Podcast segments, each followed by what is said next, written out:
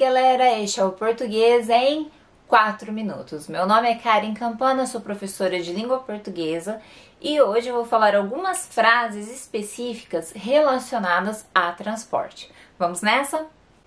Barco, ônibus, avião, trem, metrô, táxi, Uber. A que hora sai o ônibus? A que horas chega o avião? Dá para ir de transporte público? A que horas passa o primeiro ônibus? A que horas passa o último ônibus? Este lugar está livre? Onde posso comprar uma passagem? Preciso reservar um lugar? Preciso reservar? A que horas devo fazer o check-in? Gostaria de uma cabine leito, por favor. Gostaria de cancelar minha passagem. Gostaria de trocar minha passagem. Gostaria de retirar minha passagem. Gostaria de confirmar minha passagem. Uma passagem para Londrina, por favor. Gostaria de um assento preferencial. Qual é a plataforma de embarque? A que portão devo me dirigir? O trem foi cancelado. Passagem de primeira classe para Roma, por favor. Uma passagem de primeira classe para Ouro Preto, por favor. Gostaria de um assento no corredor, por favor. Minha bagagem extraviou. Minha bagagem não chegou. Minha bagagem foi danificada.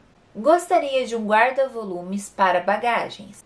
Que ônibus vai para. E diga a cidade. Onde fica o ponto de ônibus? Qual é o próximo ponto?